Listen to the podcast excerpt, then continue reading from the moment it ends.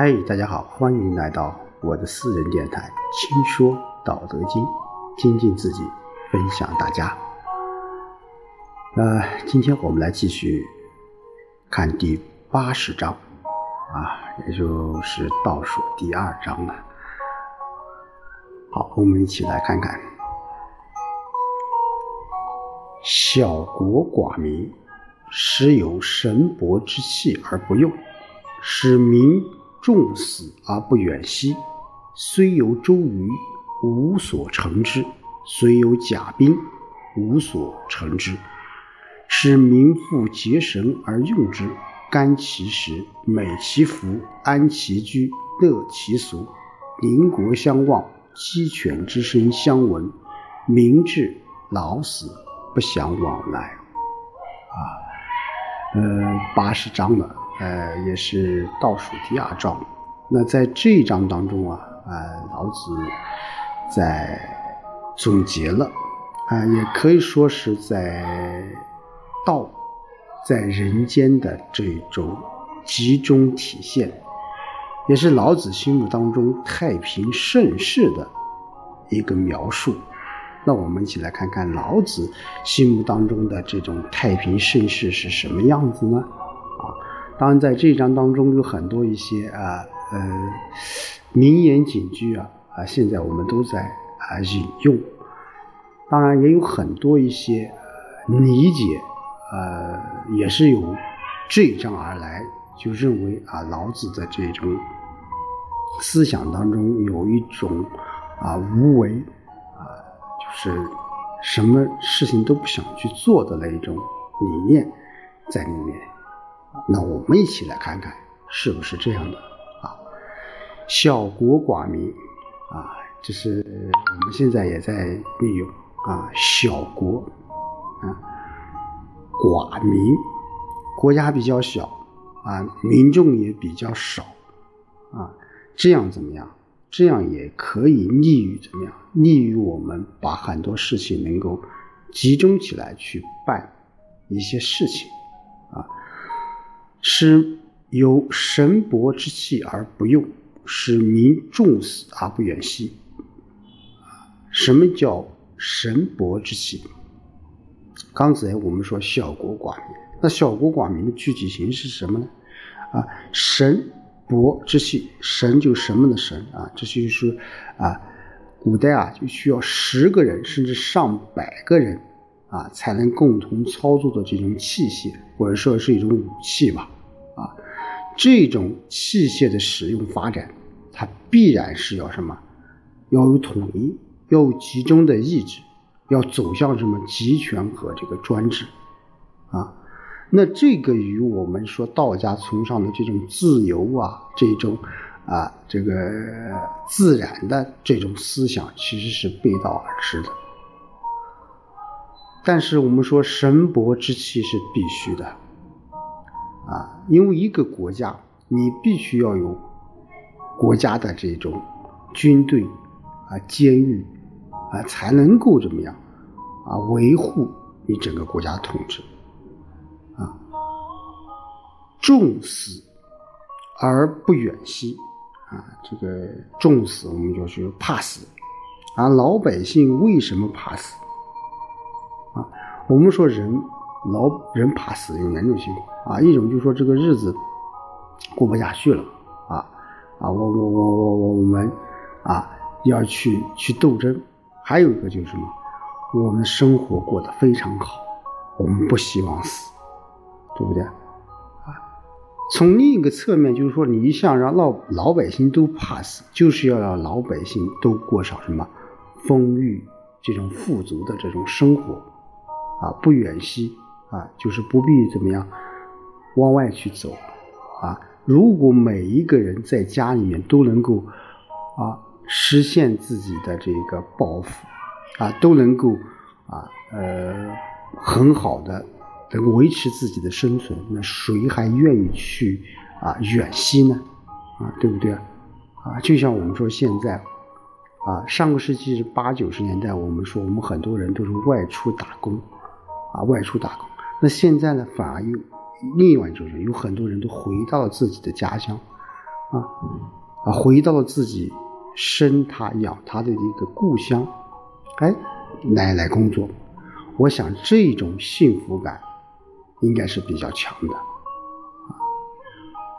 虽有周瑜，无所成之；虽有甲兵，无所成之。使民妇结绳而用之。啊，这就是说我们在前面讲，就是说，呃，舟、鱼啊，这样这个鱼就是一种交通工具了啊，舟就是船啊，嗯，就是说你没有什么人去远西的话，那你这些交通工具怎么讲？使用率也就会比较低了，啊，你都不出去，啊，都在自己的，啊是啊自己的家乡去做一些贡献的话，那这些周瑜就无所成之了，啊，虽有甲兵也无所成之，啊，这里面甲兵当然只是只是我们的这个，啊国家的这种机器。啊，我们的军队，啊，当然我们说我们一定要一个国家一个区域，它必须要有自己的军队，这才能够维护自身的安全。军队的存在并不是为了作战，而是为了防止战争，也就是我们所说的叫不战而屈人之兵，啊，是民妇结绳而用之，啊，用什么？古代啊，上古时期，我们说是用绳结来记事，啊，当老子在这里面说，就是什么意思？就是老百姓没有值得操心的这些事情，你只要日出而作，日落而息，春耕秋收，啊，这样依然是自己的这种规律运作就行了，啊，所以说简单的生活才是什么最好的生活。所以老子在一开始就给我们。啊，勾勒出一个小国寡民的这一种愿景，啊，一个愿景。接下来啊，他又在编织着另外一个愿景，叫甘其食，美其服，安其居，乐其俗。我想这啊十二个字在当下啊是尤为的啊。贴切吧，用在当下是尤为的贴切啊。我们说今年是我们全面建成小康社会的啊关键之年。我们全中国啊，我们中国共产党要向全世界庄严的啊啊实现自己庄严的承诺啊。所以说这几句话在内蒙啊几千年啊老子这个时代，他们是作为一种愿景。来来来去啊诉说的，而我们今天回过头来，我们再看看我们现在所处的社会，其实就是一个甘其食、美其服、安其居、乐其俗啊啊，甘其食，满足满意自己的食物啊。我们现在吃什么？我们不仅可以啊到一些大的超市去购买，甚至现在外卖都非常的这个这个发达。美其服，喜爱自己的服装，网购啊，我们的服装品种大量的存在啊，安其居，安守自己的家园啊，我们现在每一个人都能够什么啊，都能够拥有自己的住房啊，乐其俗啊，就享受自己的风俗啊，这就是老子描述的这种啊纯和自然的画卷。啊，人生的意义意义，其实我想也是隐然其中的。最幸福和最快乐的事情，原本就不必去向外追寻，啊，不需要远行，啊，它就在你的什么内心深处。只是很多时候你并不知道，啊，并不知道，我们一直在向外去索取，而没有真正的从内心的深处去，啊。啊，去捋一捋我们生存的意义、生命的意义啊。当你向外众里寻他千百度不获以后，你蓦然回首，往往会发现那人却在什么灯火阑珊处。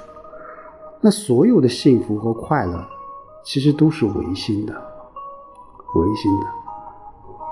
那对于一个普通老百姓来说，啊，我们一定要区分出馄饨和包子哪个更好吃吗？一定要说哪一族的服装、建筑、风俗才是天下第一吗？